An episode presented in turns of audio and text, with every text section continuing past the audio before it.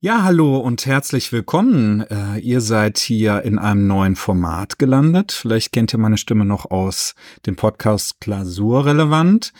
Ähm, es hat sich jetzt was Neues entwickelt und wir haben jetzt ein kleines Unterformat gegründet und wollen hier heute mit der ersten Folge starten und zwar ernährungsrelevant soll dieses Format heißen.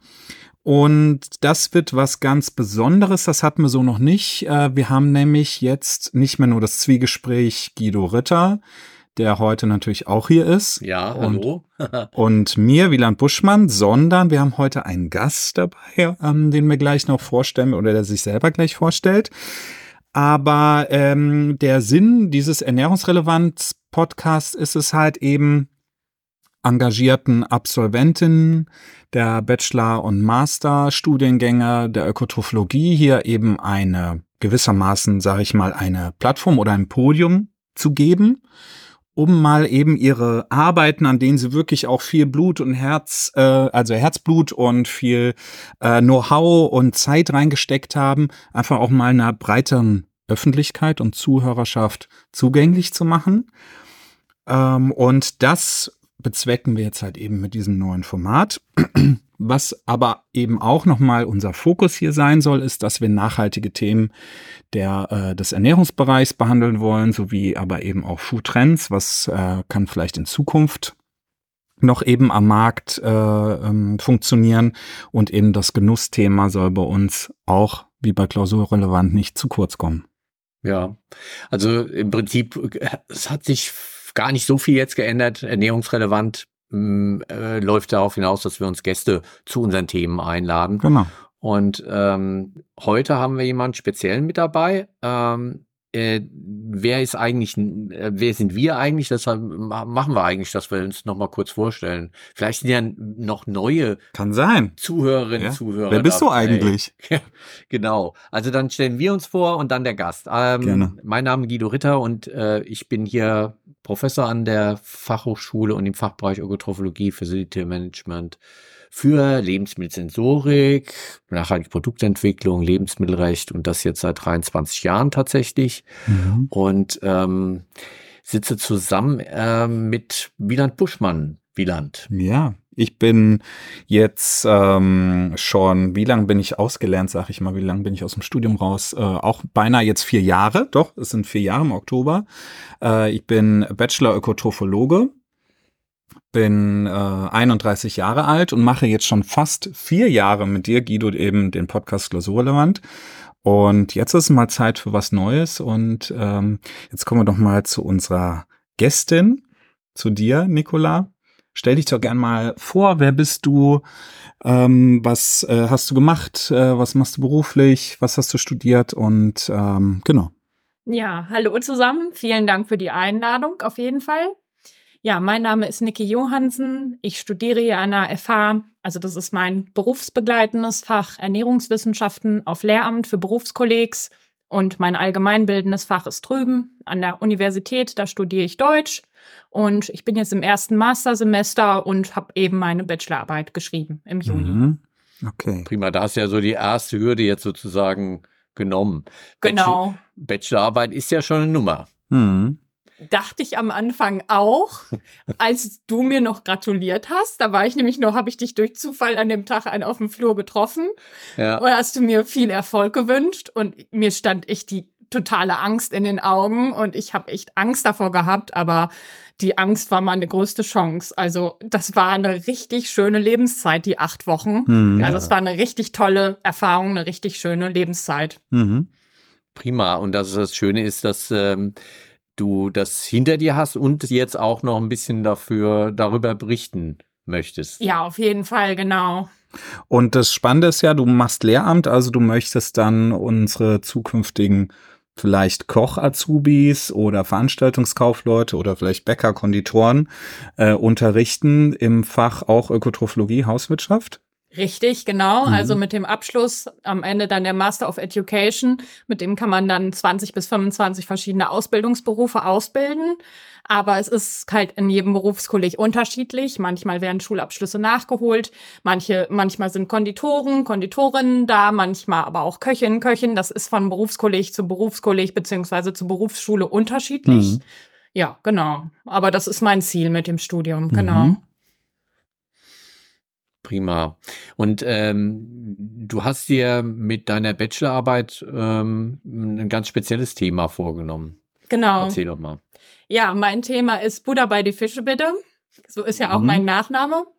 Mein Professor hat dann noch den Untertitel gegeben, Unterrichtseinheiten zu nachhaltigem Fischverzehr, damit man wieder die Rückkopplung hat sozusagen zum, ja, zum Berufskolleg eben. Und ja, das ist ein ganz tolles Thema und das würde ich einfach gerne mal mit euch bereden, genau. Okay, also es geht um Fisch auf jeden Fall. Bruder bei die Fische sagt mir jetzt was über die Zubereitung auch von Fisch aus. Ja. Ähm, was gab es da irgendwie ein besonderes Ereignis im Studium, was der Auslöser war für den Wunsch oder für, für die Idee von diesem Thema?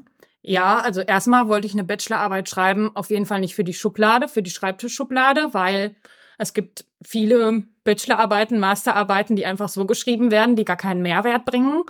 Und mein Lieblingsausbildungsberuf ist nun mal der Koch, Köchin. Mhm. Und deshalb wollte ich auf jeden Fall in die Ernährungsbildung rein investieren und eben auch nochmal die Studierenden aus dem ersten Semester auch nochmal erreichen, mhm. weil damals in tierischen Lebensmitteln einer meiner Lieblingsvorlesungen fand ich das Thema einfach so toll und ich habe es durch Zufall in dem Schulbuch für Köchinnen und Köche entdeckt und da habe ich mir das angeschaut und habe halt gesehen, okay, da sind viele Aspekte überhaupt nicht nachhaltig mhm. und da gehen wir gleich noch weiter drauf ein, aber da sind halt viele Dinge, die müssten dringend in dem Schulbuch überarbeitet werden, was allerdings von 2022 schon ist, okay. aber was immer noch keine Nachhaltigkeit wirklich, ja, mhm. integriert. Also du sprichst vom jungen Koch wahrscheinlich, genau, ne? Das richtig, ist so das Standardwerk für Köche. Genau. Ich kenne es aus meiner Ausbildung, ich habe ja Konditor gelernt, da gibt es den jungen Konditor, im Prinzip das Pendant dazu. Mhm. Und da ist es eben so, da gibt es so immer verschiedene Lernfelder. Ne? Mhm. Und du hast dann dich dem Thema Lernfeld Fisch und Zubereitung dann gewidmet. Genau, und also genau, Lernfeld 8 ist das genau, das ist im zweiten Ausbildungsjahr relevant für die Fachkräfte eben die Küche lernen oder auch Köchinnen und Köche. Genau. Das ist da relevant und da sind halt in dem Schulbuch allgemein ist die Theorie thematisiert. Ich habe aber in der Bachelorarbeit auch nochmal Unterrichtseinheiten dazu entwickelt, wie man die Praxis auch integrieren kann. Hm. Also, dass man auch mehr in der Lehrküche arbeitet. Okay. Also, dass quasi Theorie, das, was jetzt quasi in Anführungsstrichen richtig wäre oder nachhaltig wäre, das in der Praxis vereint. Ich habe das versucht, Praxis mhm. und Theorie miteinander zu koppeln. Dass das wirklich eine praxisrelevante Bachelorarbeit ist und eben wirklich keine für die Schublade, sondern dass man sagen kann, okay, nehme jetzt die Bachelorarbeit so, wie sie ist. Also ich würde sie jetzt auch so mitnehmen und ähm, gewisse Teile Kopien machen und gewisse Teile einfach mit denen dann durchgehen, wie ein Abschlussquiz oder mhm. einfach die Theorie plus halt die Praxis miteinander verbinden. Ja. Okay. Also ein Riesenthema würde ich sagen. Ja. Theorie und Praxis ja. und dann ich aus so einem nicht, Niveau. dass das so breit ist. Ich wollte eigentlich noch die Weichtiere mitmachen, Aha. aber irgendwann habe ich dann festgestellt, so in der dritten, vierten Woche, ich habe gesagt, Niki, jetzt musst du mal einen Cut machen, jetzt ist gut, mhm. jetzt ist wirklich gut. Das schaffst du alles nicht in den acht Wochen, obwohl ich eigentlich schon einen ganz tollen Zeitplan hatte, aber da habe ich ihnen gesagt, okay, ich begrenze mich auf Süß- und Salzwasser-Speisefische. Das mhm. reicht erstmal, die Weichtiere kann man nochmal extra in einer separaten Einheit thematisieren. Mhm. Genau, weil wenn ich mir das anschaue, du hast das äh, ausgedruckt mitgebracht. Ja. Äh, dein Werk sozusagen, was sehr schön ist, der Einband, für die, die es jetzt auch nicht sehen können. Der Einband ist also auch ähm, grafisch gestaltet und ähm, das ist ein richtig dickes Ding, was du da jetzt mitgebracht mhm. hast. Also das ist schon umfangreich für eine Bachelorarbeit, muss ich sagen. Ja, genau. Das ist halt, genau, das Titelbild widerspiegelt auch halt eben den nachhaltigsten Speisefisch, den wir in Deutschland haben. Mhm. Genau. Das kann ich schon mal verraten. Ja. oh, wer, wer, was ist das wohl? Was ist wohl der nachhaltigste Speisefisch, den wir hier in Deutschland? Nachhaltigste, also das Thema Fisch und Nachhaltigkeit ist ja wirklich ein schwieriges Thema. Mhm. Ähm, und äh, wir haben das des Öfteren auch bei uns im Institut für nachhaltige Ernährung als Thema, ähm, gerade in diesem Bereich Fische ähm, ist das schon eine Herausforderung, weil so eine ganz einfache Antwort gibt's ja da, glaube ich, nicht, oder auch eine einfache Orientierung. Also mir geht's jedenfalls auch als Endkonsument so, wenn ich in den, in den Supermarkt gehe und dann vor dem Fischregal stehe, ich wüsste jetzt nicht auf Anhieb, äh, was da jetzt der nachhaltigste Fisch auch ist. Hm. Genau so ist es. Und ähm, es kommt ja auch drauf an, wo, in welcher Region wir sind. In Hessen bei dir, Guido, und ja. bei uns hier in NRW, da weiß ich, dass die Forelle und der Saibling zum Beispiel sehr relevant sind. Hm. Aber in Bayern ist es zum Beispiel der Karpfen. Der ist eher seltener in NRW und daher mhm. leider auch nicht in der Fischtheke zu finden. Oder ich habe ihn bis jetzt leider noch nicht entdeckt, genau. Aber mhm. es gibt halt noch viele andere nachhaltige Aspekte, die man auch noch mit berücksichtigen. Zum Beispiel die DGE-Empfehlung, ja. die ist zwar von 2016, die Pressemitteilung zur generellen, zum generellen Fischverzehr, aber die ist nicht mehr zeitgemäß. Also wenn man sich das ja. anguckt, dass man, dass wir täglich, äh, nicht, dass wir täglich, dass wir wöchentlich 80 Gramm Salzwasserspeisefische konsumieren sollen, wie mhm. Thunfisch, Lachs oder Makrele, das ist nicht mehr zeitgemäß. Also das ist nicht bei der Überfischung und das ist nicht mehr tragfähig. Und ja. das ist ja auch das Thema, also ist es ja, wir, wir, tun uns ja auch manchmal schwer, Guido, beim Thema Definition Nachhaltigkeit. Ne? Mhm. Ähm, weil was mir direkt einfällt in diesem Spannungsfeld Nachhaltig und Fischkonsum ist halt, Lachs als vielleicht der beliebteste Speisefisch, unter anderem der Deutschen.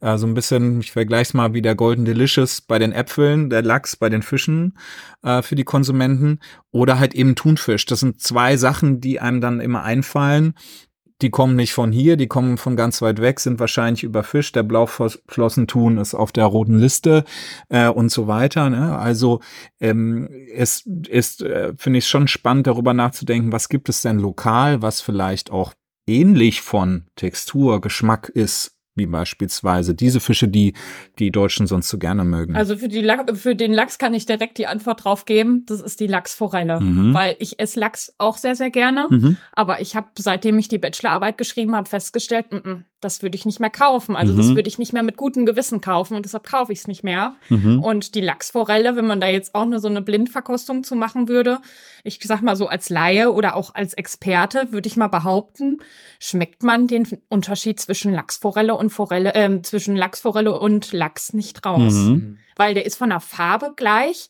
mhm. sensorische Eigenschaften vielleicht nicht alle identisch, ist ein bisschen heller das Fleisch, mhm. aber vom Geschmack her ist es wie Lachs und halt regional überall in Deutschland eigentlich erhältlich. Also es gibt viele Betriebe, die züchten Lachsforellen. Mhm. Also es wäre eine super Alternative, aber dann müsste eben, müsste man eben darauf greifen und nicht den Alaska-Seelachs kaufen oder andere Lachsarten. Mhm. Ja, da kommen wir vielleicht noch nachher noch ein bisschen genauer. Grundsätzlich ist es ja so, wenn wir über Nachhaltigkeit reden bei Fisch, hm, was, was wir immer äh, gesehen, es ist nicht die Fischart alleine, die entscheidend ist. Richtig, äh, Niki? Also ja, es ist nicht nur die Fischart, die entscheidend ist, sondern die Aspekte, die dahinter sind. Also genauso wie beim Fleisch, dass eben wie sind die Haltungsbedingungen. Darum machen sich viele Konsumentinnen und Konsumenten wenig Gedanken. Ja. Aber wie ist der Fisch, wie, also deshalb habe ich mir auch eben zwei Betriebe angeguckt hier bei uns in NRW. Ich war einmal in Porta Westfalica beim Kaiserzander mhm. und dann einmal bei der Teichwirtschaft in Rheine hm. bei Dirk People und habe mir da die beiden Betriebe angeguckt. Ja, genau. Also also es kommt auf die Haltung an. Genau, es kommt auf die Haltung, Entschuldigung, ja. genau, es kommt auf die Haltung an. Es kommt aber auch auf die Futterzusammensetzung an. Also mhm. der Kaiserzander zum Beispiel, der forscht gerade daran. Er füttert Fischpellets. Die sind zu 80 Prozent aus pflanzlichen Proteinen.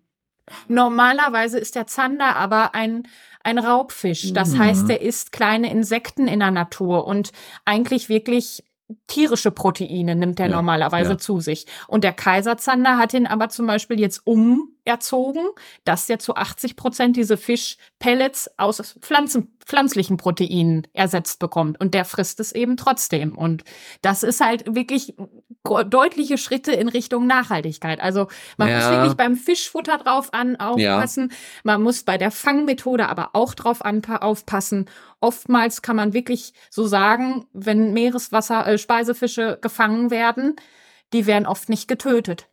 Hm. Also die die ersticken elendig. Nie, ja, ja. Die wenigsten Menschen machen sich leider Gedanken darum, aber die werden einfach aus, wenn man sich diverse Videos bei YouTube anguckt, mir wird da schlecht. Also ich, ich klicke da sofort weg, weil ja, ich mir das nicht angucken kann, weil mir das so weh tut.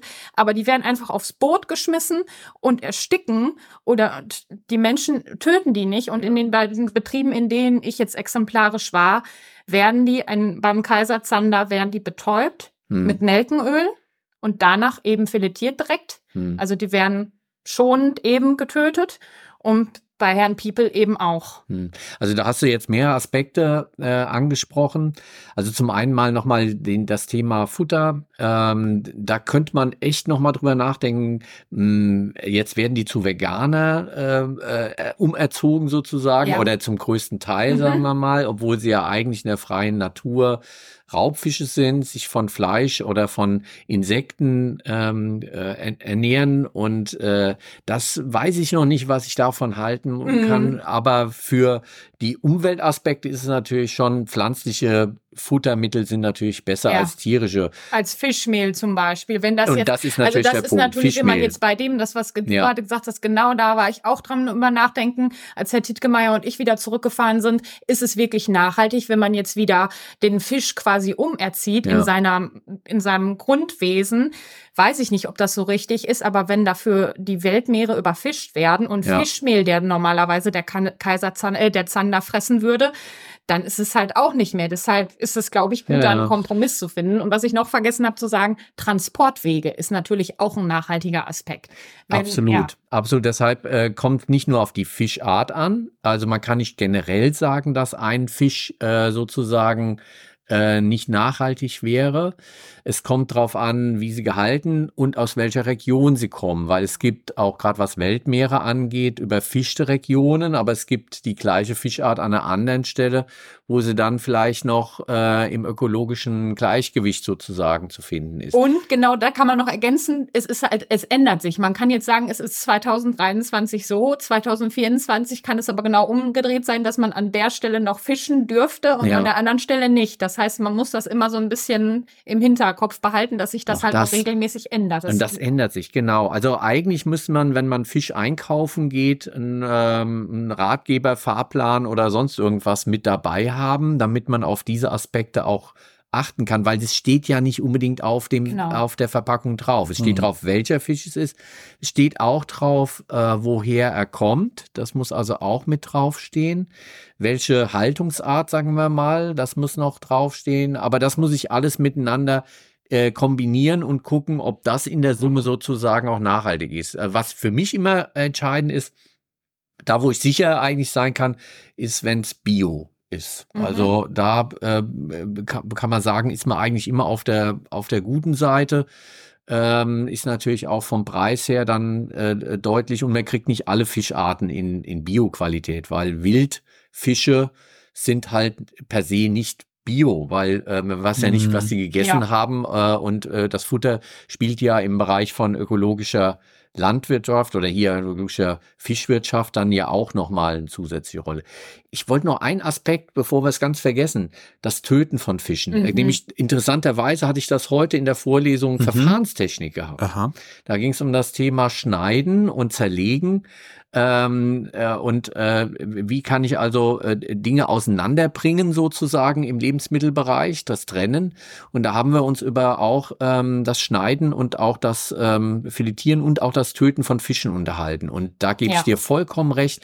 Ein Großteil der Fische verendet durch Ersticken. Ja. Und äh, äh, wir sind, also gerade was das angeht, ist, äh, ist in katastrophale Zustände. Ähm, es gibt eine Tötungsart, die ich heute mit den äh, auch wenn sich das jetzt vielleicht morbide anhört, aber wenn wir über Fisch reden, über hm. Tiere reden, müssen wir auch darüber reden, äh, was ist ethisch vertretbar und ja. wenn wir sie essen Richtig. wollen, müssen wir sie töten. Der, so. der Fisch ist genauso ein Lebewesen wie ein Schwein oder wie ein, e, egal wie welches Lebewesen. Es ist genauso. Es ist keine hm. Pflanze, die nicht leiden muss, sondern oh, es ist ein Tier, absolut. was fair behandelt werden muss. Genau. Und da habe ich mit den äh, Studenten heute auch gesprochen. Je mehr wir über die Tiere wissen, ähm, früher hat man gedacht, Säugetiere Tiere ja, es sind keine Menschen, die werden halt nicht irgendwie Emotionen oder auch Schmerz empfinden. Heute wissen wir, ja, logisch mhm. empfinden Affen oder auch Schweine äh, dann äh, Schmerzen. Dann hat man gesagt, naja, aber bei den Fischen, da ist es ja wahrscheinlich nicht so, weil die schreien nicht und so weiter. Das genau, die haben keine Stimme, das ist das Schlimme, die haben keine Stimme, Exakt. die armen Fische. Genau, und heute wissen wir aber, dass äh, Fische genauso Schmerzen finden. Wir wissen sogar bei den Insekten mittlerweile, mhm. dass auch ein Schwarm, ein Bienenschwarm, mhm äh, Emotionen hat sozusagen. Ja, das ist nicht unbedingt vergleichbar direkt, was wir als Menschen haben, aber äh, man merkt, dass es einem Schwarm gut geht, nicht gut geht und wenn die Behandlung nicht in Ordnung ist, dass er krank wird und dass er auch ähm, reagiert darauf. Ja, also mhm. Insekten, auch wenn sie keine ähm, Gehirne haben und nicht jetzt die Nervenbahn, wie wir sie jetzt kennen, wo wir sagen, da ist ein Schmerztransport äh, jetzt sozusagen äh, in der Summe äh, ist auch da bei den Insekten sogar was. Deshalb müssen wir uns auch selbst bei den Insekten Gedanken drüber machen. Was ist ein ethisches Töten, ja? Hm. Zum Töten sind wir dann auch nochmal gekommen äh, zu Ikejeme. Ikejeme ist eine, äh, eine Tötungsart bei Fischen, bei, äh, was die Japaner machen. Äh, um zum einen mal sehr schnell zu töten. Mhm. Ähm, die machen das also, indem sie im Prinzip ähm, in den Kopf einmal kurz rein, dann ist der Fisch Messer, ne? tot. Ne? Ja, mhm. deshalb Schneidetechnik war heute Thema. Und äh, dann ähm, mit einem Draht in, in, ins, in, ins Rückenmark sozusagen reingehen. Mhm. Das hört sich jetzt brutal an, ist aber die schnellste Art. Äh, Im Gegensatz zu den, sagen wir mal, ich weiß nicht, zum Kiemenrundschnitt und zum Herzausbluten. Genau. Und äh, das Interessante finde ich auch noch, dass man durch diese Art von ähm, schnellem Töten, was dann auch ethisch aus meiner Sicht in Ordnung ist, dazu kommt, dass die Qualität des Filetfleisches besser ist. Mhm. Dass also am Ende sogar mehr Umami-Geschmack dadurch entsteht. Also das ist äh, sogar weil weniger Stress entstanden ist ja, für den Fisch. Weil weniger ja. Stress, weil die Enzyme anders mhm. ähm, dann wirken und am Ende dann auch ähm, der Fisch sogar länger haltbar ist. Das haben die mhm. Japaner, also die die Technik ist 350, 400 Jahre alt. Äh, und äh, also da kann man auch eine ganze Menge beim Fisch gut machen, wenn man äh, sozusagen an der Stelle auch noch mal genauer hinschaut und ähm, äh, also es ist wirklich vielfältig, wenn wir über das Thema Nachhaltigkeit und, und Fischstand genau, anfangen da habe ich da auch einiges in der Arbeit noch zu thematisiert, genau. Aber darf ich hm. jetzt noch mal kurz eine steile These stellen? Nachhaltigkeit beim Fisch, wenn man dann auch noch über, äh, hört, Meere überfischt und so weiter, wäre es nicht nachhaltiger, gar keinen Fisch zu essen? Sehr Weil dann Frage. muss ja kein Fisch leiden, wenn, ja. wenn man so will, ne? Wenn man es ja, Niki hat ja schon äh, richtig gesagt, Deutsche Gesellschaft für Ernährung, DGE, empfiehlt noch immer, dass man also ähm, zwei bis dreimal die Woche Fisch auch zu sich nehmen sollte für eine gesunde Ernährung. Ähm, ja, was sind denn das für Stoffe? Warum? Also grundsätzlich, wenn wir mal zurückschauen, wie der Mensch sich entwickelt hat, Fisch hat wahrscheinlich ähm, eine sehr äh, äh, wichtige Rolle in unserer äh, ja Millionen Ernährungshistorie ähm, auch gespielt. Der Mensch als Proteinquelle an sich wahrscheinlich. Als ja. Proteinquelle und äh, der Ernährungswissenschaftler Bisalski äh, sagt, es hat nicht nur mit den Makronährstoffen zu tun, sondern auch mit den Mikronährstoffen. Wir haben ja eine Reihe von Vitaminen, wir haben eine Reihe von Mineralstoffen, wir haben die Omega-3-Fettsäuren, über die wir bestimmt noch gleich reden, noch mit drin. Und äh, das waren alles auch äh, nicht nur wegen der Proteine, sondern auch wegen dieser Begleitstoffe die da in der Ernährung eine Rolle spielen, ist der Mensch Das sehen wir heute bei Ausgrabungen wohl sehr oft an die Küste gezogen und hat äh, versucht, ähm, äh, Fische auch als eine der Haupternährungsquellen mit in seine Ernährung mit rein, weil sie waren ja verfügbar. Wenn du an der Küste warst, war ja alles mhm. in Ordnung. Hast dich da niedergelassen und hast dann vom Fischfang genau. mitgelebt. Ja, war ja relativ einfach. Vielleicht bisschen einfacher noch als irgendeiner Herde hinterher zu rennen und dann zu gucken, ob man da noch irgendwas erwischen kann. Ja. Mhm. Also aus ernährungsphysiologischer Sicht betrachtet kann ich das, was er gesagt hat, nur unterschreiben, mhm. weil die Nährwerte sind nun mal wirklich in dem Fisch Fisch drin. Ähm, und aber genauso gut in pflanzlichen Lebensmitteln so. drin. Aber da ist es halt schwieriger, diese dann so hocheffektiv darauf zu kommen, auf diese mhm. Nährwerte, die halt im Fisch von Natur aus, weil es ja ein ganz natürliches Lebensmittel ist, schon drin sind. Ja, also diese zwei bis drei Mal, wenn wir genug Fisch auf dem Planeten hätten, ja, mhm. wenn wir sie äh, ethisch vertretbar dann auch ähm, töten und auch damit leben können oder auch selbst äh, Tiere töten könnten, um das zu machen, mhm. dann äh, ist das eigentlich eine gute Empfehlung. Ähm, so, und jetzt kommt natürlich Wieland mit seiner Frage, was ist denn dann mit den ähm, Veganerinnen oder mit denen, die vegetarisch und sagen auch äh, äh kein Fisch, äh, mhm. ist das ungesund? Fragezeichen. Und ähm, es gibt tatsächlich äh, Stoffe, die im Fisch vorkommen, die so nicht ganz genau in anderen ähm, äh, pflanzlichen Produkten vorkommen. Das sind wir jetzt bei den Omega-3-Fettsäuren. Genau, bei den Omega-3-Fettsäuren, genau. Das habe ich mich auch gefragt. Das ist nämlich eine sehr gute Frage gewesen, was mich schon seit dem dritten Semester beschäftigt. Mhm. Da hatten wir Ernährungslehrer und da hieß es, okay, wenn man nicht regelmäßig Fisch isst, dann sollte man am besten die Kapsel substituieren. Und ich habe gedacht, ja, natürlich, in der Ernährung will man ja auch immer alles richtig machen. Es geht ja auch um die Gesundheit für, für einen selber. Also habe ich seit dem dritten Semester, weil ich nicht regelmäßig Fisch esse, auch eben, weil, weil du das mhm. auch gerade thematisiert hast. Und da habe ich halt eben zu den Kapseln gegriffen. Und ah, du hast jetzt eine dabei. Ich habe jetzt eine dabei, die sehen ja auch toll aus. Ne? Mhm. Also das Fischöl schwimmt, ist hier in der Kapsel, in der Gelatine-Kapsel. Super gut verarbeitet. Aber ich habe mich gefragt, okay, zur Bachelorarbeit habe ich dann gedacht, okay, wie ist das jetzt wirklich? Und um genau nochmal auf deine Frage zurückzukommen, Wieland, brauchen wir diese Omega-3-Fettsäuren? Geht das mhm. nicht auch nachhaltig? Weil das ist aus einem Fisch produziert worden, der nicht nachhaltig ist. Mhm. Und ich habe mir gedacht, nee, ich möchte das auf jeden Fall jetzt umstellen und möchte erstmal wissen, ob das wirklich wirkt. Und dazu habe ich mir dann Blut abnehmen lassen und ein Fettsäurenprofil erstellen lassen. Also eine ganz lange Liste mit allen Fetten, die man so im Körper hat. Und dabei ist halt rausgekommen, bei mir jetzt spezifisch, bei mir, obwohl ich diese Kapseln jeden Tag genommen habe, habe ich einen Omega-3-Index, der mittelmäßig bis schlecht ist. Mhm. Und da habe ich mir gedacht, mhm. diese Kapsel, die ist hochverarbeitet. Da ist EPA, also Eucosa-Pentaensäure und äh, Docosahexaensäure ist da hochverarbeitet drin in ganz vielen Mengen, also viel mehr als eigentlich in einem Fischfilet drin mhm. wäre da müsste ich eigentlich wirklich super Top-Werte haben. Einen ganz tollen Omega-3-Index und eben Eukosapentaensäure und Docosahexaensäure ganz hoch. Aber so mhm. waren meine Werte nicht. Und da habe ich mir gedacht, okay, jetzt mhm. wechsle ich. Jetzt probiere ich das mal pflanzlich aus, weil es gibt die Alpha-Linolensäure, die dann eben vom Körper so verstoffwechselt wird, dass EPA und DHA entsteht habe ich mir gedacht, okay, dann mache ich es jetzt pflanzlich, weil der Körper alleine schafft es ja auch. Genau. Und seitdem mache ich das eben pflanzlich. Ich lasse mir jetzt in einem halben Jahr nochmal Blut abnehmen.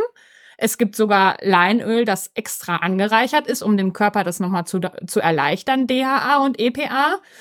Und ich werde sehen, ob das anschlägt, ob dann vielleicht durch den pflanzlichen Weg meine Werte besser sind als durch den tierischen Weg. Ich bin echt gespannt. Mhm. Also tatsächlich ist es so, ähm, wie du genau richtig sagst, du hast jetzt schon mit ganz vielen Fachwörtern auch. Ja, äh, und die das ist nicht, bei uns. das ja. ist einfach so in, den, genau, in der Ernährungswissenschaft und das ist ja auch richtig so. Wir müssen ja schon ja. genau auch sein. Mhm. Ähm, äh, und die Worte sind ja, oder diese, gerade diese Säuren, diese Fettsäuren sind ja gar nicht so einfach auszusprechen, auch das sind ja Zungenbrecher. Ja, aber das muss man nach dem Bachelor können. Das, das muss man das nach dem Bachelor, können, Bachelor ja. können. Ja. Wenn man nachts aufgeweckt wird um drei. Das ist so ein tolles Wort. Ich mag das auch auch total gerne, die zu zeichnen. Ja. Das macht Spaß mit den Doppelbindungen und dann auch. Das macht Spaß. Ja, also das ist äh, ähm, äh, jetzt nochmal ähm, auf die äh, Frage mit der, äh, inwieweit man das ersetzen kann durch pflanzliche ähm, Fettsäuren und äh, tatsächlich genau hast du es richtig beschrieben. Es gibt in ähm, in Pflanzen und da haben wir ähm, Rapsöl, Walnussöl, Leinöl hast du schon gesagt, genau. äh, Sojaöl enthalten, Alpha-Linolensäure, eine verwandte ähm, Fettsäure, die ähnlich ist, beziehungsweise die der Körper bei uns zu den Omega-3-Fettsäuren umbauen kann. Ähm, und äh, als Hilfe, äh, wie man das äh, in seine Ernährung mit einbauen kann. Also man kann es über die Öle machen, man kann aber auch einen ganz einfach eine Handvoll Nüsse. Ja, das ist so mein Ding, wo ich. Esse ich jeden Tag. So. Ja. Oder ich jetzt morgens im Porridge tue ich mir einfach das Leinöl rein. So. Aber wenn das halt, ich habe extra eine Flasche mitgebracht, Guido kennt sich bestimmt damit aus, mit einem Omega-3-Safe-Verfahren. Also das ist eine ganz spezielle Flasche, dass das extra die Omega-3-Fettsäuren für immer also, da drin bleiben. Super, also dass du so tief in die Tasche gegriffen hast, um uns damit zu beglücken, sind ja. wir jetzt also echt äh, dankbar. Also mhm. und die Flasche sieht ja super edel genau, aus. Genau, und das ist es halt, frisch gepresstes Leinöl. Also da ist eben am ja. meisten, was Guido gerade schon gesagt hat, in Leinöl an sich ist von den pflanzlichen Ölen eben am meisten ja. Alpha-Linolensäure drin. Danach kommt Rapsöl und Sojaöl und Co. Und mhm. Walnussöl ist auch noch Platz zwei unter den, äh, unter den Ölen und unter den Alpha-Linolensäureölen. Genau. Mhm. Aber Leinöl ist das beste Öl dafür. Ist das Beste. Aber genau. der Nachteil ist natürlich bei der, auch bei den Fischölen, ähm, äh, die können halt furchtbar schnell ranzig werden. Richtig, genau. Deshalb ist es hier mit diesem Omega-3-Safe-Verfahren extra gemacht worden und als ich die Flaschen bestellt habe, wurde das auch extra produziert. Also Produktions, ich habe es Anfang Dezember bestellt und äh, nee, Quatsch, Ende November bestellt. 28.11. wurde es auch extra für mich produziert. Da, ehrlich? Ja, das weil das drauf? ist aus Deutschland, das wurde wirklich in Deutschland produziert. Mhm. Das ist mir auch wichtig, wow. dass das aus Deutschland kommt, ja. aus deutschen Leinsaaten, wegen der Regionalität wieder und es ist frisch und wenn man es jeden Tag zwei bis drei Esslöffeln, um nochmal mm. zum Omega-3, was der menschliche Körper braucht, zurückzukommen, also 25 Milliliter wären ideal, mm. ob jetzt über Nüsse oder über Öl. Man kann ja auch Öl jetzt nicht nur pur, so wie ich morgens essen, sondern wie gesagt auch im Porridge oder mal im Salatdressing. Mm.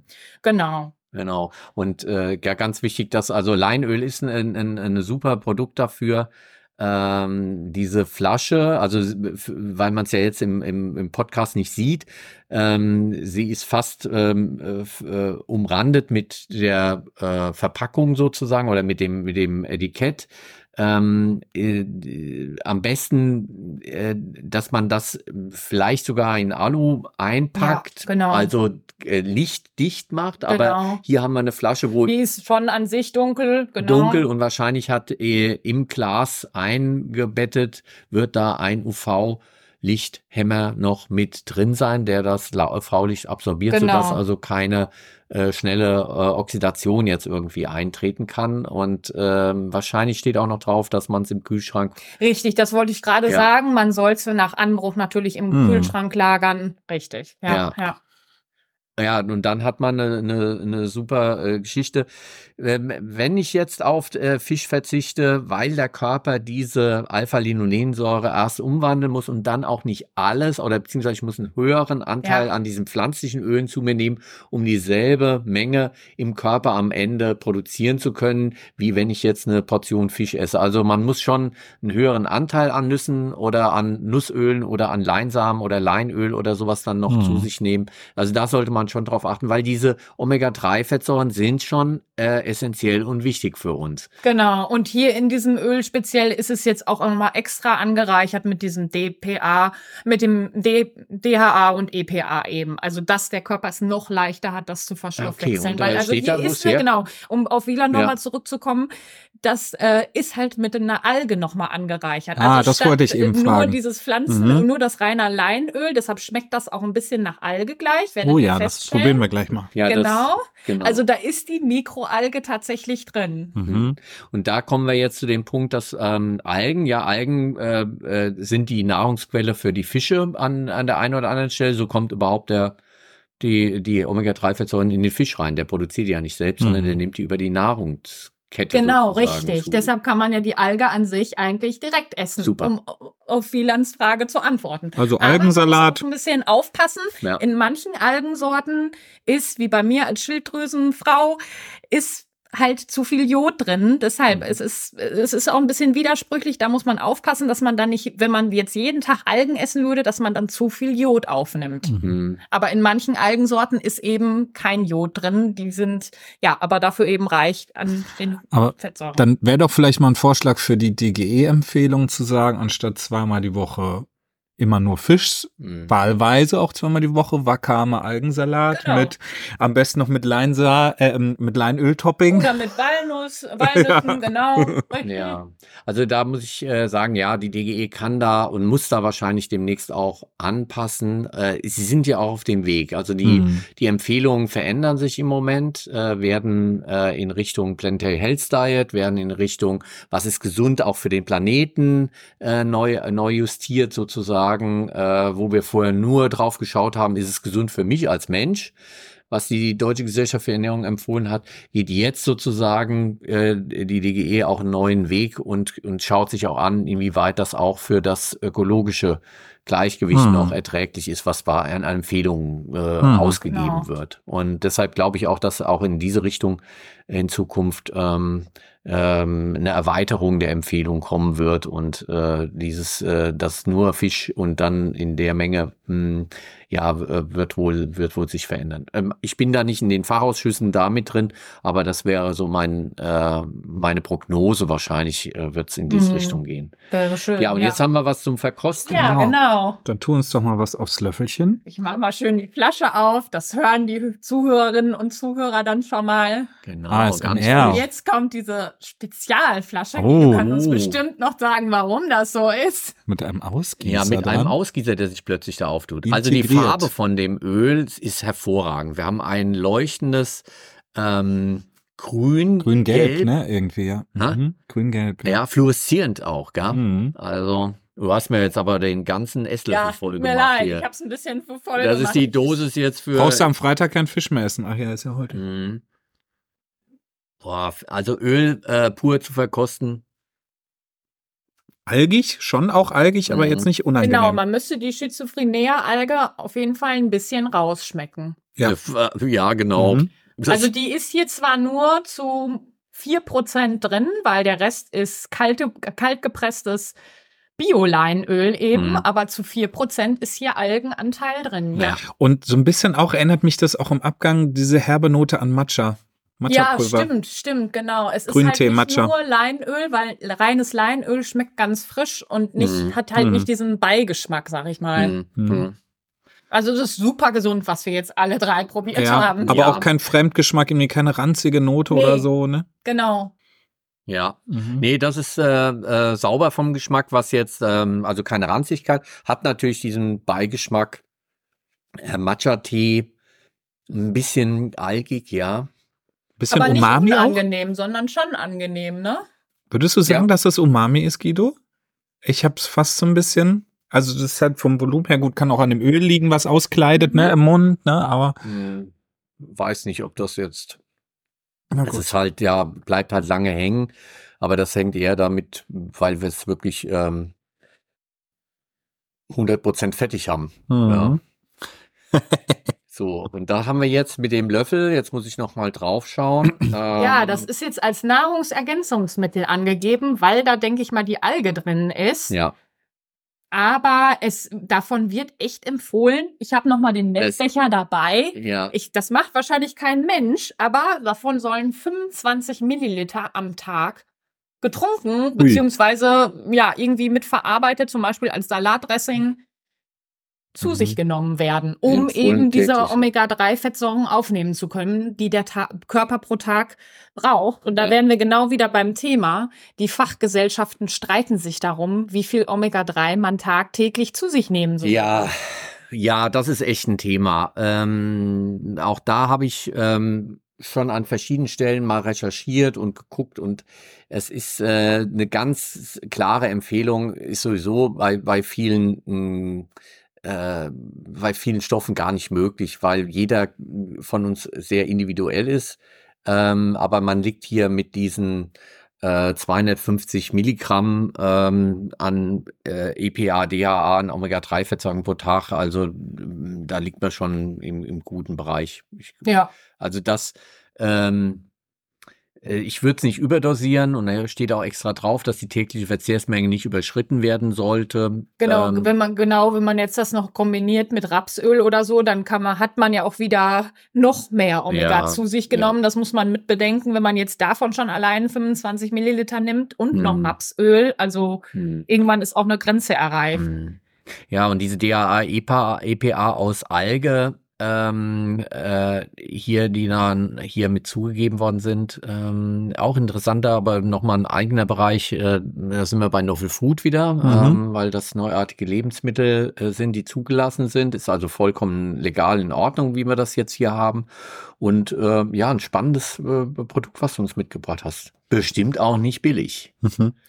Es geht noch. Also es ist tatsächlich, wenn man das als Ökotrophologin oder Ökotrophologe bestellt, bekommt man da Rabatt jetzt bei der Firma. Ich nehme sie jetzt nicht, weil, ja. aber zumindest es ist preiswerter, wenn ich das jetzt so bestelle, als wenn ich das im Markt, ja. also frisch okay. auf dem Markt kaufe. Ja. Da habe ich nämlich dann nicht den DHA und EPA-Zusatz. Also es ist frisch gepresstes Öl auf dem Markt ist teurer. Die Flasche kostet jetzt mit dem Rabatt, den ich bekommen habe, gut, ohne Versand jetzt mitgerechnet, neun Euro. Aber ich finde, das sollte, also ich das muss ich, wollte ich nochmal zum Ausdruck bringen, ja. das ist es mir wert. Also ja. ich werde es für mich investieren, weil es mir wert ist und ja, Omega-3-Fettsäuren eben auch viele positive Eigenschaften haben auf die Gesundheit. Sei es Alzheimer und etliche Krankheiten, die dadurch eben vermieden oder verbessert werden könnten. Ja, ja vor allem noch Koron, Koron, äh, Koro, nahe Herzkrankheiten. Genau. Ähm, da kann man tatsächlich also äh, vorbeugen. Ähm, äh, also gebe ich dir recht, es hat, äh, hat schon, äh, ist schon sinnvoll an der mhm. Stelle.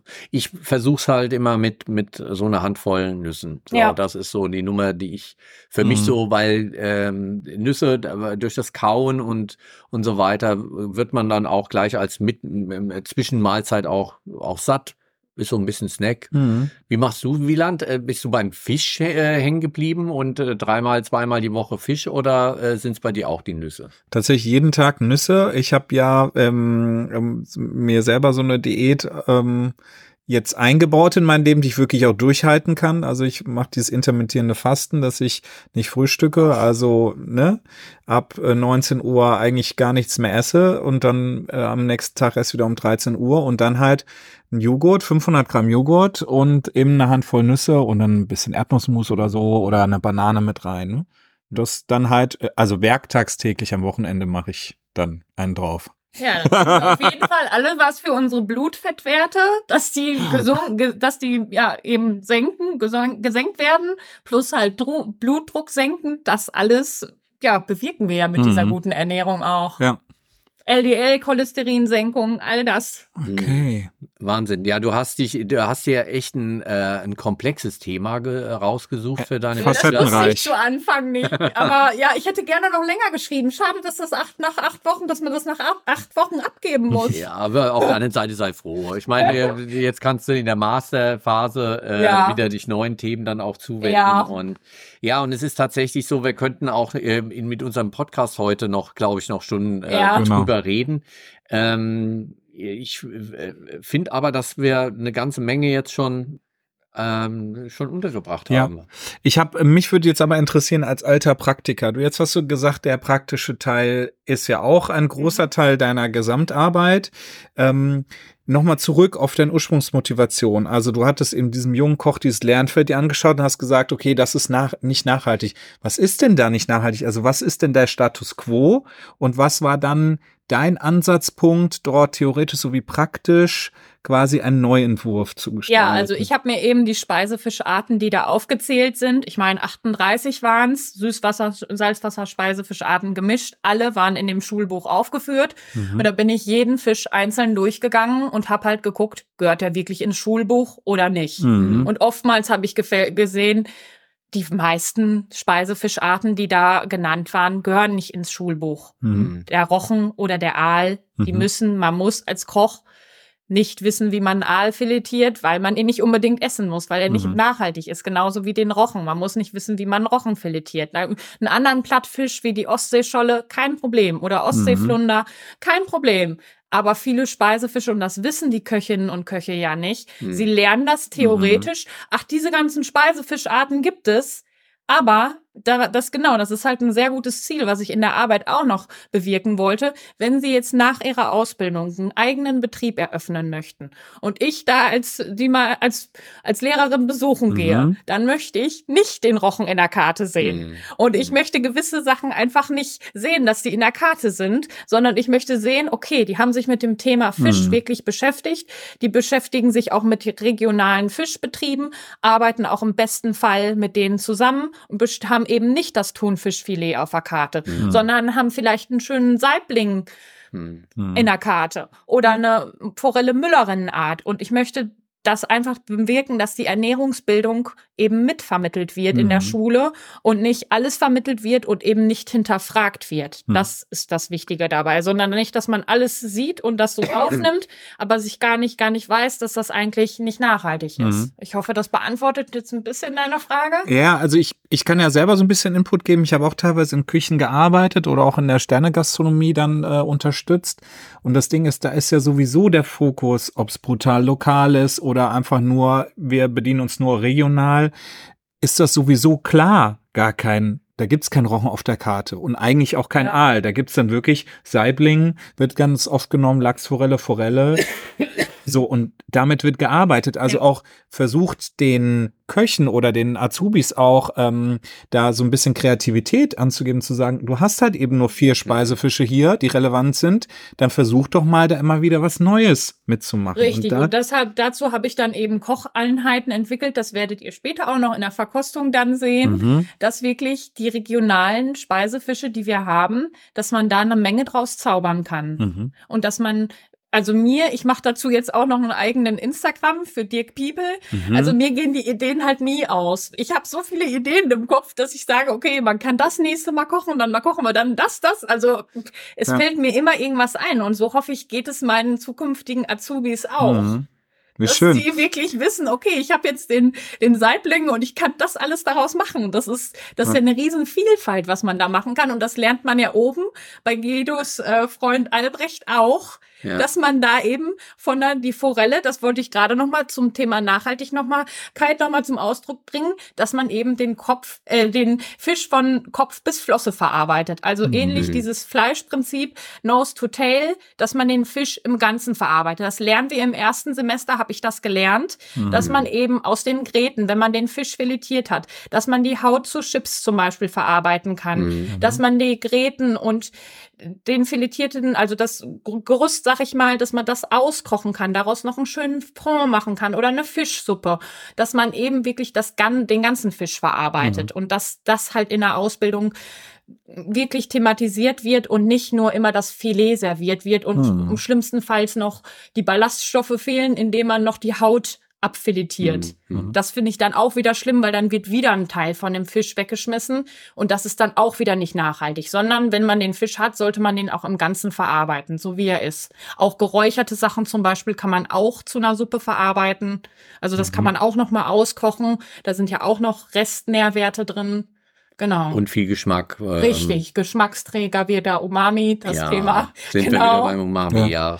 ja. wunderbar. Also eine ganze Menge und ähm, mit Albrecht und ähm, was du meinst und oben äh, ist unser Food Lab, wo genau. ihr im ersten Semester alle durch müsst als Studentinnen. Durch müsst? Ich liebe das im Food Lab zu arbeiten. Also wir haben viel zu wenig solche Praxiseinheiten. Das fehlt mir total. Ja. Aber diese Fischkochkurs, ich erinnere mich noch, das ist jetzt zwar schon drei Jahre her, Ich bin ja in Corona angefangen zu studieren, aber ich hatte wahnsinnig Glück, weil ich habe ja. mich früh angemeldet und dann waren wir in einer kleinen Gruppe, war auch nicht schlecht, weil es waren nur sechs Leute und dann haben wir Forellen verarbeitet, haben wir ja. das gelernt. Und ja, ich erinnere, das ist so eine Lebenserfahrung, die man macht. Das ist so eine Sache, da erinnere ich mich noch in ein paar Jahren dran. Und, und das ist schön zu hören. Lernen. Das Deshalb ist schön ist das zu gut, hören. dass das integriert ist im Studium auch mal so praxisnahe Sachen zu lernen. Ja. ja. Also vielen Dank, weil das ist wirklich das, was wir auch, ähm, was wir auch weitergeben wollen und was wir jetzt heute auch in den Podcast weitergegeben haben. Ja. Äh, ich gucke jetzt mal so ein bisschen auf die Uhr, weil wir sind tatsächlich äh, relativ weit. Hm.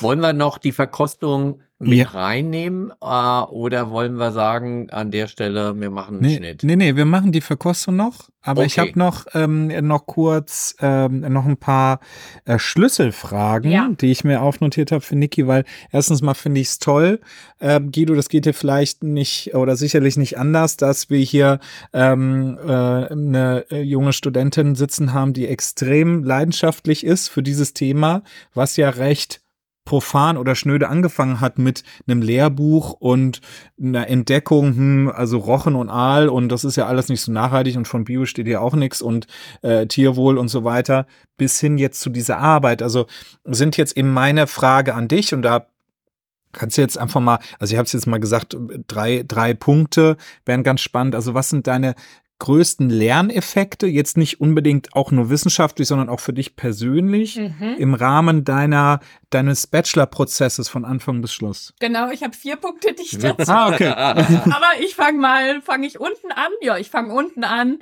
Also erstmal Fisch, das habe ich so gelernt, das wusste ich nicht. Das habe ich bei Herrn Diek Piepel erfahren dass meistens ältere Leute eher Fisch zu schätzen wissen. Also seine Hauptkunden sind Personen ab 55 plus. Und das war für mich so ein einschneidendes Ereignis, wo ich am Teich stand und dachte, ne, das ändere ich. Mhm. Und dann habe ich das mit Instagram gemacht und ich möchte wirklich junge, also ich möchte alle Zielgruppen erreichen, vom Kinder bis hin zu jungen Erwachsenen ältere, gesundheitsbewusste Personen natürlich auch. Also alle, das für alle Zielgruppen in unserer Gesellschaft, außer jetzt für Schwangere bei geräucherten und stillende, mhm. bei geräucherten Sachen Vorsicht mit Fisch. Also eher nicht, also nicht eher, sondern nicht essen, aber das eben für Fisch für alle Personen mhm. geeignet ist. Das habe ich so gelernt. Also aus, das ist der Punkt eins. Punkt zwei, dass Fisch ein super effizienter Futterverwerter ist, im Gegensatz jetzt wieder zu Fleisch. Also Fisch ist das bessere Fleisch. Das würde mhm. ich ganz so ganz klar so unterschreiben, weil ein Fisch benötigt 1,3 Kilogramm Fischfutter, um ein Kilogramm Fischfleisch zu generieren. Mhm. Und ungefähr in einem Jahr Aufzucht. Also beim Kaiserzander ist es so, beim Dirk ist es auch so. Genau. Und bei Rindern ist es eben nicht so. Wenn man jetzt ein Kilo Rindfleisch haben möchte, dann braucht man, muss man zehn Kilogramm Futter da reinstecken. Also mhm. auch wieder vom Flächenbedarf CO2 her gesehen, ist Fisch eben als Proteinquelle super ein super Futter, ja, super effizienter Futterverwerter eben. Dann Punkt drei ernährungsphysiologisch betrachtet, ist das ein extrem hochwertiges Lebensmittel. Es ist super leicht verdaulich, es hat kaum Kohlenhydrate. Mhm. Es ist ein Top-Proteinlieferant mit 20, mit rund 20 Gramm auf 100 Gramm Fisch gerechnet. Also eine super Proteinquelle und was Guido auch schon zu Anfang sagte, sehr reich an diversen Mikronährstoffen wie Calcium, Kalium, Natrium, Vitamin A, Vitamin B1, Folsäure auch, Jod natürlich mhm. ist auch wieder ein Thema bei Fisch und Eisen auch. Mhm. Und ja, ist eben auch als Quelle, was wir ja gerade schon lange thematisiert haben, für ungesättigte Fettsäuren. Mhm. Genau. Und Punkt vier, was ich auch so für mich persönlich gelernt habe, also eine gute Organisation im Leben ist wirklich meistens alles. Also mhm. ich habe mir Anfang des Jahres Gedanken gemacht, bin zu meinen betreuenden Professoren hingegangen, habe mhm. mit denen gesprochen, wann passt es, wann kann ich die Arbeit anmelden, habe mir einen Zeitplan erstellt, habe mir sehr viele Gedanken gemacht, wie ich mich in die Literatur aber einarbeiten kann, was ich überhaupt, also allein vom Inhaltsverzeichnis her, was nehme ich rein, was kann ich reinnehmen, was gehört eher nicht mit in das Thema. Also ich habe mir viele Gedanken vorher gemacht und ich hatte während des Schreibprozesses und in der ganzen Arbeit immer zuverlässige Personen in meinem Leben. Mhm. Also das ist mir persönlich ganz, ganz wichtig. Die super Organisation, aber auch die Zuverlässigkeit. Mhm. Also das Leben war in der Zeit immer auf meiner Seite und mhm. ich hatte nur Unterstützung. Wenn ich an den denke, ich habe irgendwie eine Seite zu Mikronährstoffen geschrieben über zehn Seiten habe ich meinem Papa eine E-Mail geschrieben und meine Mama und mein Papa haben das dann eben korrigiert, aber mhm. mit dem Auge auf Verständlichkeit, weil wir Ökotrophologinnen und Ökotrophologen, wir lesen das Fachbegriffe ohne Ende. Das ist für uns nichts. Das ist für uns alltäglich, weil wir uns da keine Gedanken drum machen. Besatzdichte, das sind so alles Sachen. Ich wollte aber, dass die Bachelorarbeit möglichst fachlich einfach geschrieben ist. Mhm. Also, dass die Fachbegriffe, dass sie verständlich sind. Mhm. Und deshalb habe ich es auf Verständlichkeit, also das ist der Punkt eins, gute Organisation, dass man sich auf jeden Fall genug Zeit nimmt. Und um meinen Kolleginnen und Kollegen auch nochmal zu sagen, es ist nicht schwer, eine Bachelorarbeit zu schreiben. Man muss sich die Zeit nehmen. Manchmal arbeitet man da auch noch spät abends dran. Das ist aber nicht schlimm. Das macht einfach Spaß und man kann es super locker semesterbegleitend machen. Also ich habe regulär mein ganzes, äh, mein sechstes Semester gemacht. Es war für mich super easy. Ich mhm. hatte damit kein Problem, weil für mich war das wie ein Geschenk, die Bachelorarbeit. Also ich habe mich da schon seit Anfang des Studiums drauf gefreut. Mhm. Ja, das ist total schön zu hören und ich finde auch da halt immer, wenn man so ein Thema hat, wo man dann dafür brennt, dann geht das einfach viel leichter von der Hand. Ach so, genau. Und das ist auch noch, vergessen zu sagen, genau. Ich, das nochmal zur Organisation. Ich hatte halt wirklich regelmäßige Beratungstermine bei meinem Professor, betreuenden Professor Herrn Tittgemeier und das war wirklich sehr, sehr gut, weil ich habe immer wieder neue Denkansätze bekommen, Feedback bekommen. Das habe ich alles mit nach Hause genommen und ich bin immer mit einem Strahlen nach Hause gefahren, weil ich gedacht habe, wow, was er mir jetzt wieder alles mit auf den Weg gegeben hat oder das ein oder andere nochmal umformuliert hat ich bin da immer so, ich war so, ich habe nur gestrahlt, weil ich dachte, wow, was ich jetzt alles gelernt habe. Also mhm. so gut, wie ich hier ausgebildet werde, diese ganzen Beratungsgespräche. Und das ist ja echt eine lange Arbeit, aber immer wieder dieses Feedback zu bekommen, was mhm. mir halt wichtig ist, um mich möglichst gut ausbilden zu lassen, das war halt wirklich toll. Also ja, die Betreuung ist ganz, ganz wichtig in der Bachelorarbeit. Das ist wirklich das A und O, die Betreuung. Mhm. Das ist für mich so ein relevantes oder das vierte, das vierte größte Learning mhm. in der mhm. Bachelorarbeit, okay. ja. Ja, und deshalb hast du wahrscheinlich auch Fritz Dietgemeier als Betreuer gewesen und nicht mich. Hab ich nämlich damals. Ja. Ehrlich zu, ich konnte Guido leider nicht wählen, weil Guido nie Zeit hat. Ja, ja, das ist das andere. ich nie. Das ist das andere Thema. Das das, ja, ich weiß, ich weiß. Ja, das ist das andere. Ja. Nee, wunderbar. Das war jetzt Prima. ein Werbeblock für unseren Studiengang gewesen, ja. für das, was man hier alles so lernen kann. Ja, Absolut. also sehr schön, dass man das mal, mal so auch hört. Ähm, Wieland, jetzt äh, guck also, noch mal rüber. Genau, ich habe jetzt eigentlich nur noch zwei Fragen und die mhm. vorletzte ist einfach, hast du uns vielleicht was mitgebracht? Jetzt reden wir die ganze Zeit über Fisch. Vielleicht gibt's ja für uns noch was zum Schnabulieren. Ja. Ja, klar. Aha. Ja, ja habe ich euch was mitgebracht. Gut. Na gut, dann. Aber dann mache ich das. Ich hoffe, ihr seid damit einverstanden, aber ich würde dazu gerne eine Blindverkostung machen, mhm. weil ich weiß ja nicht, wie regelmäßig ihr Fisch selber esst. Nicht, dass der Fisch, den ich euch präsentiere, dass das für euch täglich Brot ist mhm. und das nichts Besonderes ist. Deshalb, ja. Machen wir. Also eine sagen. Blindverkostung. Genau. Dann machen wir einen kurzen Schnitt und melden uns gleich wieder. So, jetzt sitzen wir also wieder zusammen und wir ähm, sind mit einer sogenannten Blindverkostung. Wir haben Schlafbrillen auf, Wieland und ich. Ja. Und Niki hat uns jetzt etwas vorbereitet und äh, schon die Gabel bestückt. Das heißt, ich habe und Wieland die Gabel in der Hand, haben Schlafbrillen auf und wissen jetzt nicht, was wir uns zum Mund führen. Erstmal den Mund treffen. Ja, oder riechen erstmal, Guido, oder? Ja. Was ich kann das? schon mal warnen, es ist kalt und heiß gemischt. Kalt und heiß gemischt, so. Mhm. Naja, es ist von der Temperatur her, es ist irgendwie was Erwärmtes, mhm. also vielleicht angebraten. Mhm. Es riecht irgendwie ein bisschen, ja, also Maillard-mäßig angebraten auf jeden Fall. Ja. Also Kartoffelpuffer oder sowas. Mhm. Zwiebeln? Fisch ist auch dabei. Oh, da ist Forelle dabei, Guido. Forelle? Ja, voll. Weiß nicht, ob das Forelle ist. Das ist echt schwierig, wenn du es überhaupt nicht siehst. Ja. Und dann noch in der, oh, in der eine Grete, guck mal. Ja, Forellen. Ne? Also ist das. Doch, doch, das ja, ist doch, eine. Das ist Bindegewebe. ja. Ich würde, ähm, ich hätte jetzt Lachs oder sowas. Das ist geräucherte Forelle drin. Also, ich darf mal auflösen, die beiden Herren. Ihr könnt gleich schön aufessen. Ja. Aber wir dürfen beide recht. Das kann ich schon mal den Hä? Zuhörern und Zuhörerinnen Wie sagen. Kann das denn wir haben sein? beide recht. Also, Wieland hat gesagt Forelle und Guido hat gesagt Lachs. Ja. Und wenn wir das zusammenschließen, haben wir eine Lachsforelle. Ah. Und, aber welche Zubereitungsmethode war, ja. äh, Garmethode war es denn? War es? Ja, geräuchert habe ich gesagt. Ah ja, genau. Das ist, das stimmt auch. Aber wie? Kalt oder heiß?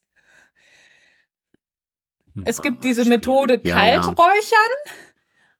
Boah, kann ich nicht sagen. Ich würde jetzt kalt geräuchert sagen. Ja, ist richtig. Ja. Ja. Aber ja, es ist, es ist auch, äh, jetzt dürfen wir äh, ja. die, die Schlafbrillen wieder abnehmen. Ja, ja. Weil es ist echt schwierig, nee. natürlich jetzt das so zu verkosten. Ja.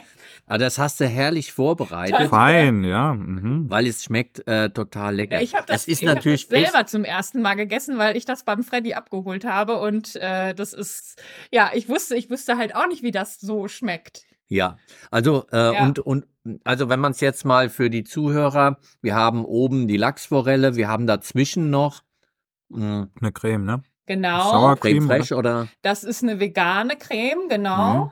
Und dann unten als Basis ist es ein, ja, Kartoffel. Das habt ihr schon gesagt. Wieland hat es rausgeschmeckt. Zwiebel. Guido hat gesagt Kartoffel. Ja. Ich sag noch, ich ergänze noch Kürbis. Also wir haben Kürbis, Kartoffel, Reibeküchlein, mit kalt geräucherter Lachsforelle. Also. Und so, da möchte ich mich an der Stelle auch nochmal bei Freddy Detmeier bedanken fürs Sponsoring. Dankeschön super, dafür. Nach super. Bad Iburg. Ja. Also. Sehr fein äh, und es sieht optisch halt echt aus wie Lachs. Richtig, ja. die Farbe passt, die, mhm. die, Sensorik passt einfach. Man könnte mhm. jetzt auch denken, als Laie, also ihr habt ja, der eine hat gesagt Lachs und der andere hat gesagt Forelle. Also mhm. es passt halt, es ist der ideale ja, nachhaltige Lachsersatz mhm. sozusagen. Ja. Also nicht Lachsersatz jetzt als Paste, mhm. sondern eben als geräuchert. Ja. Und und der die Forelle kommt aus jetzt aus ähm, Aquakultur aus Bad Iburg oder wo? Außer Teichwirtschaft jetzt. Also die wohnen, die Fische leben in einem natürlichen Teich, schwimmen die. Ah, okay. Also das ist keine Aquaponikanlage, sondern wirklich eine natürliche ganz natürlicher Teich ist das. Mit Quellwasser, das ist wieder, finde ich wieder super interessant. Also mit echt, die Fische sind in echtem Quellwasser, schwimmen die. Mhm. Also wirklich ganz natürliches, ein ganz, ganz natürliches Lebensmittel. Und dann auch noch in so Fein. schönen, schönen Fischtellern. Ja, äh, Muschelteller. Oder Muschel. Mhm. Ja. In einer Muschel sozusagen. Und mhm. Wieland, äh, wunderbar. Schon, ich hatte, wir sollten Hunger mitbringen. Ja, das habe ich gerade gebeten. Ja. Also den Lecker. Äh, vielen herzlichen Dank. Gerne. Mhm. Und guck mal, es war eine Teamleistung, dass wir es rausgefunden haben, Guido. Ja. ja. ja. Ist auch natürlich nicht echt nicht einfach. Mhm. Augen zu, dann ein komplexes ähm, Gericht Geri ja. oder eine komplexe Gabel. Und der perfekte so, ja. Bissen, aber. Und so können wir jetzt weitermachen. Mhm. So gehen wir jetzt zum Hauptgang sozusagen. Okay. Prima, dann geht's jetzt gleich mit dem zweiten Verkosten weiter. So, Guido. Da sind wir ja mit der zweiten Verkostungsrunde.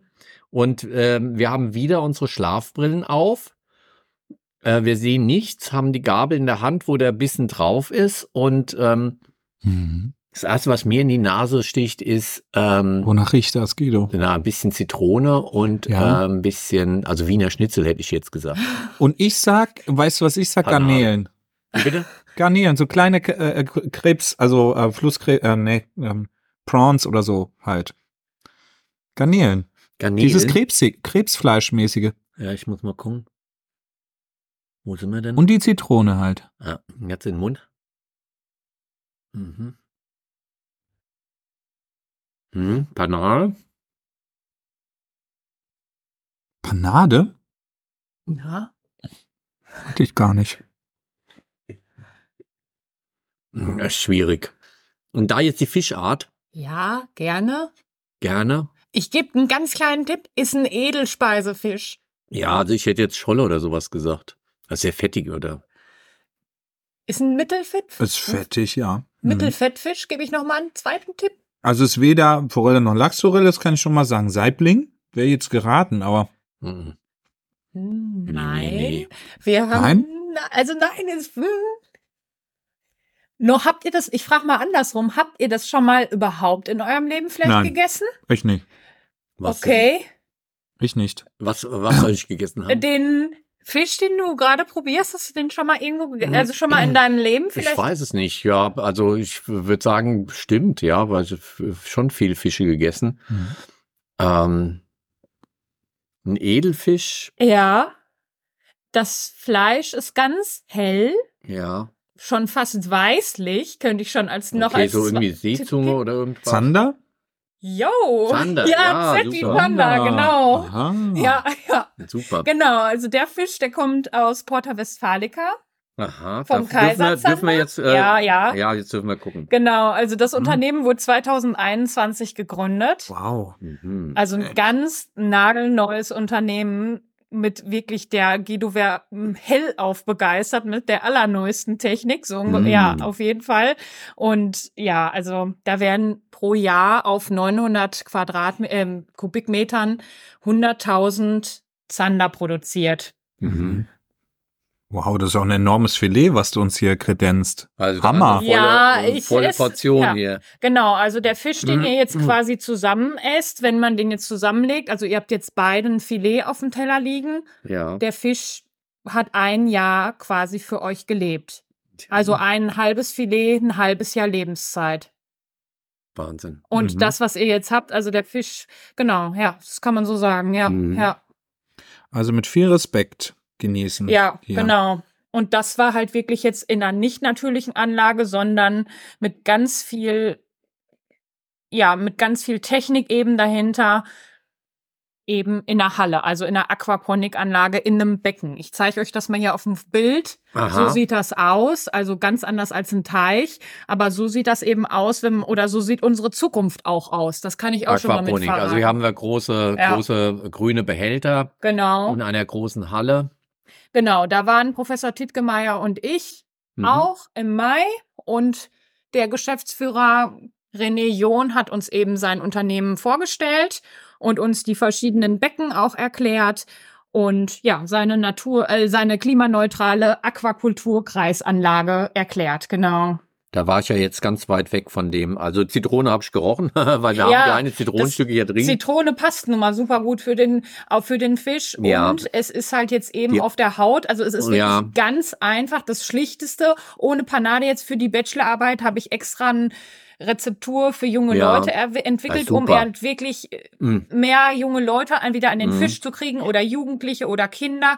Da habe ich einen Burger entwickelt, mhm. also mit Quinoa-Panade, mhm. aber so, um jetzt wirklich den reinen Fisch rauszuschmecken, einfach auf ja, der Haut das wäre, gebraten. Das wäre jetzt zu schwierig, und aber eben in Vollkornmehl das war die Haut einfach, die aber auch schön, ja. also äh, kross, äh, kross sozusagen. Mhm. Deshalb, da hatte ich so ein Panade jetzt. Und da so war ich so irritiert, Gefühl. weil ich hatte das nicht auf meiner Gabel halt eben. Mhm. Ja. Aber der ist auch sehr mhm. festfleischig jetzt im ja. Gegensatz zu der Räucher-Lachsforelle vorhin. Aber also. ja, viele nehmen den halt auch zu Weihnachten, weil der ist super edel, mhm. ein ganz feiner Fisch. Und René John ist sich auch noch nicht sicher, ob es der Fisch für Deutschland wird. Ja, okay. Weil er ist, muss man, muss ich jetzt auch leider dazu sagen, der Fisch ist wahnsinnig teuer. Ja. ja. Und aber er ist halt auch wirklich wahnsinnig hochwertig und er ist regional. Er wurde in, in, in Porta Westfalica produziert. Ja. Also die Zander, die wir sonst, wenn die aus Tschechien kommen ja. oder so. Ich mache es mittlerweile auch so, wenn ich selber Fisch kaufe, gehe ich zur Fischtheke hin. Es ist nicht deklariert, es steht nicht dran, wo der Fisch herkommt. Wenn ich Zander kaufen möchte, gehe ich hin, frage ich, ob das der Kaiserzander ist, mhm. wenn die den momentan auch im Angebot haben. Ja. Dann ist er eben zu sehen. Dann weiß ich, dass er aus Porta Westfalica ist. Dann mhm. kaufe ich ihn. Aber wenn er jetzt aus Tschechien ist, zum Beispiel, dann lasse ich die Finger davon. Ich hatte einmal einen TK-Fisch, so einen Zander im Restaurant. Ja. Ich war so, das war für mich kein Zander. Der war ja. einfach total, der war nicht, der war total zäh und ja. der hatte einfach keinen, der hat nicht nach Zander geschmeckt, sag ich mal so. Ja, also es ist natürlich die, die Zubereitungsart spielt schon auch mal eine Rolle, wenn er dann zweimal getötet wurde, weil er nochmal durchgegart wurde, so dass er überhaupt nicht mehr, mhm. dass er trocken ist oder so. Du hast also hervorragend zubereitet. Danke. Punkt eins. Mhm. Danke. Und Punkt zwei, es ist wirklich ein, ein Genuss Genuss. Also ähm, ja, ähm, das finde ich auch. Den Fisch können wir also ohne weiteres empfehlen. Wir essen jetzt auf und dann war das. Genau, dann kommt noch eine kleine Sache, genau. Jetzt sitzen wir also wieder zusammen und äh, haben die Schlafbrillen wieder auf. Und wir haben ein komplexes Gericht anscheinend Aha. bekommen. Auf der Gabel jetzt und Ups. die Gabel in der Hand, in die Hand gedrückt bekommen. Genau. Gar nicht so einfach, dass man sich dann nicht verletzt jetzt irgendwie. Das muss man mal dran riechen. Wieland, ich meinen Happen schon, ist mir schon runtergefallen. Ja, runtergefallen. Achso, da muss ich einen neuen eingereicht. Ja, einmal komm. Also. Ja, mit der Schlafbrille auf und riechen ist gar nicht so einfach, aber ist da was mit? Okay, Guido ist es auch runtergefallen. Na, Guido ist auch runtergefallen. Das riecht ja noch gar nichts. okay. Also müssen wir wirklich vorsichtig da äh, hantieren. Ja. Ich hoffe, es ist nicht ganz auf den Boden gefallen. Nein, nein, das ist noch auf den Teller gefallen. Das ist irgendwie klar. Jetzt. Jetzt also nochmal gucken. Wo ist denn also, die Zinken nicht, dass ich mich da stoße? Nein, nein, alles gut. Das geht. Aha. Also ich würde sagen, so ein bisschen geräuchert. Aber ah, du bist schon am Essen, oder okay? Ja, geräuchert. Soll ich nochmal helfen? Mhm. Geht? Mhm. Ich hätte fast ein bisschen Thunfisch, also Thunfisch. nee, Thunfisch ist es nicht. Nein, aber. Oder Teewurst. Teewurst von Geschmack her. Teewurst. Ja, das ist dieser Rauchgeschmack, ähm, der irgendwie mhm. auch die Konsistenz ist. Aber mit Teewurst bist du gar nicht schlecht. Also ihr habt recht. es ist eine Teewurst. Also ich habe auch was Geräuchertes gewünscht. Ich habe ihn ja vor ein paar Wochen mal gefragt. Also ah, ist schon ah ja, gut. Aber jetzt fehlt noch der Fisch. Ich hätte, also Stremellachs kenne ich zum Beispiel. Der ist ja auch so ein richtig durchgeräuchertes Stück. Daran erinnert es mich so ein bisschen. Aber es wird kein Lachs sein, aber Warum nicht? Es ist ein regionaler Fisch. Da gebe ich nochmal den. Geräucherte Forelle oder so? Ganz ähnlich wie Forelle. Es gibt's auch in Hessen, Guido. Gibt's auch Saibling. in Hessen. Jo. Der Saibling. ja, der feine Saibling. Wirklich, ja, der schön. ist wahnsinnig lecker und den habt ihr jetzt als ja. Mhm. Parfait beziehungsweise Mousse. Parfait. Genau. Ihr habt ein Saiblingmus auf Granatapfelsalat vor euch. Wow. Oh, die Granatapfel habe ich aber jetzt gar nicht. Nee, den habt ihr jetzt nicht probiert. Ah, den ah okay. Habt ihr darunter. Das liegt nur da. Wunderbar. Ach, das liegt. Ah. ah. Boah, das sieht aber auch aus. Ja, davon hast du jetzt ein Foto gemacht. Hast äh, du schon ein Foto? Mit euch drauf. Mit ich, euch drauf. Ich habe das aber nur mal für Instagram habe ich das auch. Also ein ja, Foto habe ich auch, ja. Also das schmeckt hervorragend. Mhm. Also das, das schon mal. Freut mich. Das mhm. freut mich. Hast du selbst? Ähm das Rezept habe ich jetzt nicht selbst kreiert. Ich habe das gefunden mit Forelle. Mhm. Ich finde aber Saibling ist der feinere Fisch, deshalb habe ich das umkreiert auf Saibling. Mhm. Okay und ähm also das ist genau. Ich kann das mal verraten, wie ich das gemacht habe. Ich habe das heute Morgen gemacht und es ist einfach wirklich geräucherter Saibling, geräucherte Saiblingsfilet mhm. mit Creme fraiche mhm. und Eiweiß Eiklar, also das püriert und dann eben im Backofen in kleinen Parfait-Schälchen gebacken für, oder ich sag mal jetzt gebacken für 20 bis 30 Minuten. Im Wasserbad oder Genau, so? richtig, im Wasserbad, also, genau, dass das stockt, dass das mhm. Eiweiß also denaturiert, also, genau. Puschiert eigentlich. Richtig, ja, genau. Mhm. Das könnte ich mir jetzt, wenn man jetzt Koch oder Köchin wäre, das könnte ich mir jetzt wirklich in einem Sternrestaurant so in der Art vorstellen. Vielleicht von der Menge her ein bisschen ja, weniger. kleiner, genau. Mhm. Hervorragend. Aber ja. Ja, die Menge ist wieder äh, gigantisch. Mhm. ein großer, gigantisch, okay. Ja, ein großer Burger sozusagen von der von der äh, so, äh, Größe ja. her. Ähm, das macht jetzt äh, nach den vorherigen Dingen, die wir probiert haben, macht das ja gleich noch ähm, satt. Bevor wir es aufessen, ähm, das war jetzt die dritte Verkostung, Lynn. Das war die dritte Verkostung. Vielen Dank erstmal an der Stelle. Du hast Gerne. enorm viel Gedanken gemacht und hier toll vorbereitet. Ähm, jetzt sind wir auch so langsam mal, glaube ich, am Ende unserer Zeit angelangt. Da müssen wir ja auch immer drauf sch schauen. Jetzt nur mal noch vielleicht zum Abschluss, Niki. Äh, so mal kurz und knapp, vielleicht sogar in einem Satz. Was würdest du jetzt ähm, den äh, Zuhörern da draußen, ob sie jetzt Studierende sind oder nicht, nochmal mitgeben zu deinem Thema, zum Thema Fisch und Genuss und ähm, Zubereitung? Ja, genau. Also an alle Fischverbraucherinnen und Verbraucher sowie Studierende, aber auch Azubis, genau. Jeder, der gerne Fisch isst, sollte am besten darauf achten, wo der Fisch herkommt, wie mhm. der gehalten wurde. Also wirklich mhm. das, was wir gerade lange besprochen haben, darauf achten. Herkunft, Transportweg und regionale Fische, mhm. das alles wirklich beachten. und halt generell Ekel vor Fisch verlieren. Mhm. Das auch, weil es ist nun mal eine natürliche Proteinquelle und da braucht man sich nicht vor ekeln. Mhm. Und ja, eben auch nochmal, wenn man so einen ganzen Fisch kauft, kann man den auch im Ganzen verarbeiten. Also das möchte ich wirklich nochmal mit auf den Weg geben, dass man eben von Kopf bis, bis ähm, Flosse alles mhm. verarbeitet vom Fisch und verarbeiten kann. Genau, das würde okay. ich einfach als, als einzelnen Satz mit auf den Weg geben, ja. Schön. Mhm. Super. Okay. Ja, vielen Dank. Vielen Dank fürs Kommen äh, und Danke. für die vielen Einblicke in eine spannende Bachelorarbeit. Du warst die Erste gewesen, hast jetzt das Eis gebrochen. Genau. Ja.